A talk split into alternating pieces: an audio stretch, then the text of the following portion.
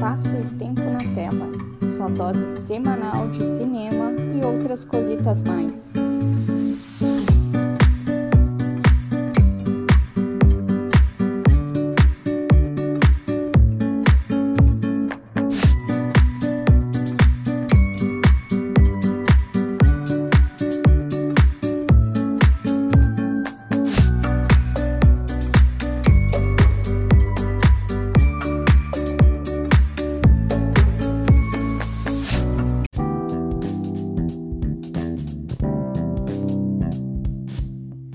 História por trás de Joris e Jean é muito mais significativa do que se imagina.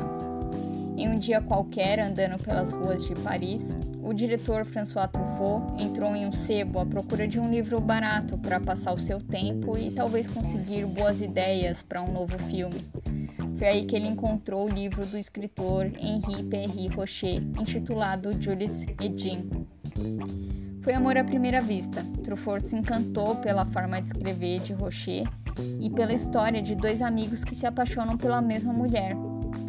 E, em nome da amizade, decidem viver esse amor sem preconceitos e com a permissão da mesma, é claro. Uma forma livre e despretensiosa de viver um amor.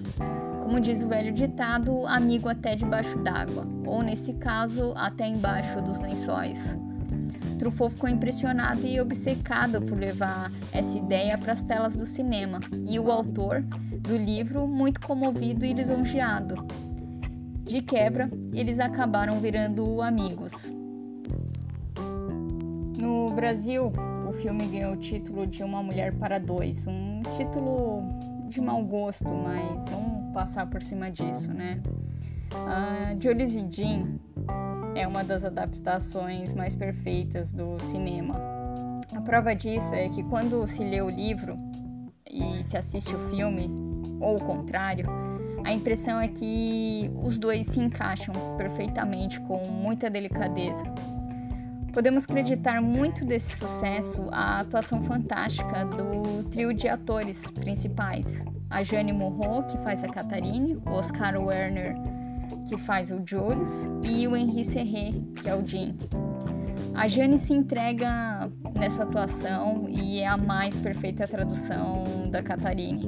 É uma mulher livre, ciumenta, às vezes insana, mas completamente apaixonada, né, que se dedica por completo ao amor que ela sente, tanto por Jules quanto por Jean.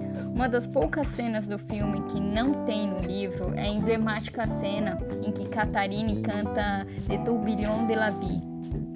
Essa virou uma marca registrada do filme e uma das cenas mais emblemáticas do cinema mundial. Joris e Jean é a pura tradução do que foi a Nouvelle Vague, né? um movimento artístico do cinema francês que produziu filmes de baixo orçamento pregavam o amor livre e que ia contra as regras do cinema comercial. Principalmente retratou um dos períodos mais conturbados ali da história da França, né, conhecido como Maio de 1968.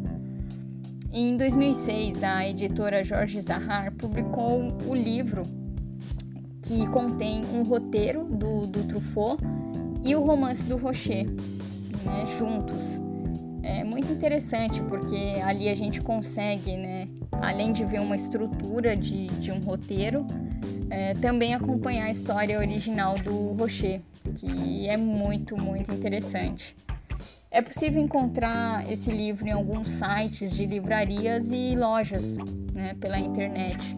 Ou quem sabe, assim como o Truffaut, você tem a sorte de encontrá-lo em algum sebo no centro da cidade. E quem sabe essa história também não te inspira para fazer um livro ou quem sabe uma adaptação para o cinema também.